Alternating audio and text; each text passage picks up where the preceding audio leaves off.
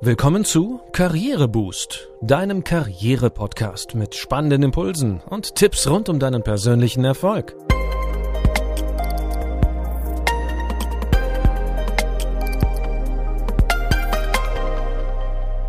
Hier erfährst du, wie du Schwung in dein Arbeitsleben bringst und beruflich durchstarten kannst. Hier ist René, schön, dass du wieder dabei bist. In Folge 26 greifen wir heute ein aktuelles Management-Buzzword auf – Agilität. Zu diesem für manche recht nebulösen Begriff teilen wir ein paar Gedanken von Dominik Stroh mit euch. Sie ist Beraterin für agile Transformationsprojekte und beschäftigt sich mit der Entwicklung von zukunftsfähigen Arbeitswelten. Mit agilen Methoden wollen fortschrittliche Chefs ihr Unternehmen wendiger machen, um die digitale Transformation besser bewältigen zu können. Beim Einführen dieser agilen Methoden neigen jedoch viele dazu, den Begriff agil dann zu verwenden, wenn etwas chaotisch läuft. Das ist doch agil, wird dann gerne mal kommentiert, ergänzt mit einem suffisanten Lächeln. Und auch die kleinen bunten Zettel am Kanban-Board werden nur zu gerne belächelt. Ebenso besteht ein großes Missverständnis darin, dass man mit agilen Prozessen angeblich weniger zielorientiert arbeitet, weil sie ja gefühlt chaotisch sind. Klar geht es mehr um eine Produktvision, auf die in kleinen Zyklen, den sogenannten Sprints, hingearbeitet wird. Objektiv betrachtet erweisen sich kleine Schritte aber als weitaus zielorientierter. Sich ein Ziel zu setzen, das erst in einem oder zwei Jahren angepeilt wird, kann nämlich unter Umständen fernab des zukünftigen Marktes liegen. Wer weiß, ob es dann der Nachfrage überhaupt noch gerecht wird.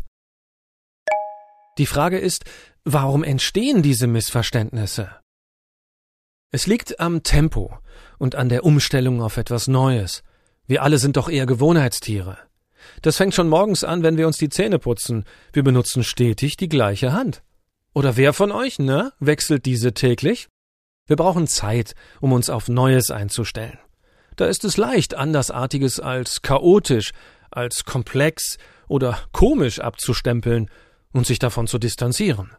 Es ist schon fast ein Schutzmechanismus, damit es in der eigenen Komfortzone schön gemütlich bleibt. Ja, lass die mal machen. Das klappt ja eh nicht. In ein paar Wochen hat sich das sowieso erledigt. Oh, solche Sprüche zeugen mehr von der Unsicherheit der Person, die sie ausspricht, als von beobachtbaren Tatsachen. Bei anderen fördert zu viel Neues auch fehlendes Vertrauen in die Organisation ans Tageslicht. Weiß die Geschäftsführung, was sie da tut? Führt uns das nicht ins Chaos? Solche und ähnliche Fragen lassen uns Abwehrmechanismen gegen Neues und anderes entwickeln. Es mag komisch klingen, aber Agilität ist wie der Straßenverkehr in Indien. EuropäerInnen, die zum ersten Mal in Indien am Straßenverkehr teilnehmen, normalerweise als Fahrgast im Bus oder Taxi, denken spontan, wow, ist das chaotisch hier. Das denken die meisten bereits, wenn sie in ein Tuk-Tuk steigen, um vom Flughafen zur Unterkunft zu gelangen. Wer von euch schon einmal in Indien oder Südostasien war, weiß, wovon die Rede ist. Die Fahrer sind ziemlich rasant unterwegs, und als Fahrgast wird man in waghalsige Verkehrsmanöver involviert, bei denen man sich vorkommt wie eine Actionheldin oder wie James Bond. Aus dem Nichts heraus entsteht einfach eine neue Spur, wo eben noch keine war. Oder ein Auto kommt dir auf deiner Fahrspur entgegen und schert erst in letzter Sekunde doch noch ein. Puh, überlebt. Doch bei längerem Betrachten hat alles seine Ordnung. Mit Hupen, Winken und Blinkersätzen funktioniert der Verkehr in Indien richtig gut, auch wenn er auf EuropäerInnen einfach nur chaotisch wirkt. So ist es auch mit agilen Methoden. Wer sie nicht kennt, und sich nicht darauf einlässt, neue Regeln und Strukturen zu verstehen, vielleicht sogar auszuprobieren, wird Agilität als chaotisch abtun, weil es dann das eigene Verständnis überragt. Ganz nach dem Motto, was der Bauer nicht kennt, frisst er nicht. Wichtig ist jedoch, Agilität heißt Struktur. Die Personen, die sich darauf einlassen, durch eine andere Arbeitsweise Neues kennenzulernen, werden feststellen, dass agil ziemlich strukturiert ist es gibt klare Regeln, Rollen und ein definiertes Vorgehen. Ein zentraler Punkt bei der Einführung von Agilität überfordert euch nicht. Die Veränderungen durch die digitale Transformation betreffen uns persönlich, denn Change hat sehr viel mit deiner Veränderungskompetenz zu tun. Das Bedürfnis nach Sicherheit ist besonders in solch rasanten Zeiten größer denn je. Wir suchen, und das ist auch nur menschlich, nach Möglichkeiten, dieses Bedürfnis zu befriedigen. Daher darf Agilität nicht erzwungen werden. Nach agilen Methoden zu arbeiten gelingt dem einen womöglich besser, da es zum persönlichen Arbeitsstil passt, anderen fällt es aber sichtlich schwerer. Unternehmen fordern sich sehr stark selbst heraus, indem Prozesse mir nichts, dir nichts nach Scrum gestaltet werden und die ganze Organisation gleich mit. Nach dem Motto, wer braucht schon Führung, es lebe der Scrum Master. Doch hier gilt es, vorsichtig und umsichtig zu sein. Grundsätzlich gilt, wenn du dich für eine neue Arbeitsweise entscheidest, dann solltest du erst einmal einiges hinterfragen. Was macht Sinn?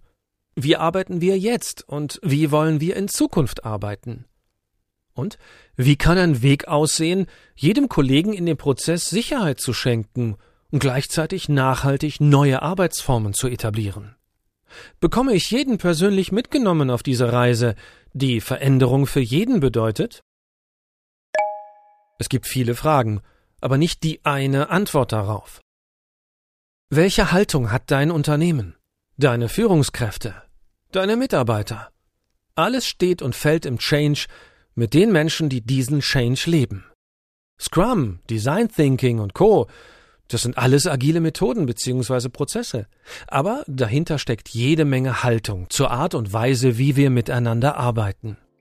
Erst wenn du das verstanden hast, kann eine Beweglichkeit in Gang gesetzt werden, vor allem im Kopf. Lass also im Kleinen beginnen, um Großes zu erreichen. Das war's für heute. Ich hoffe, dass dir ein wenig klarer geworden ist, worum es bei dem Buzzword Agilität geht. Ihr umfangreiches Wissen rund um Agilität teilt Agilcoach Dominik Stroh in ihren Büchern Agil geht anders und Mythos Agilität.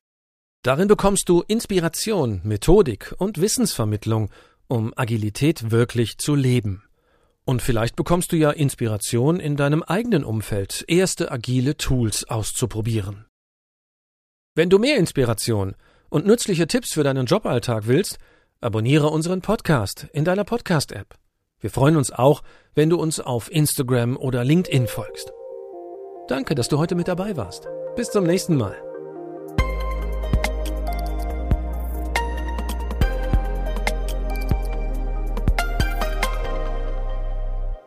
Du hörtest einen Podcast von Karriereboost, einer Initiative von Haufe und Schäfer Pöschel.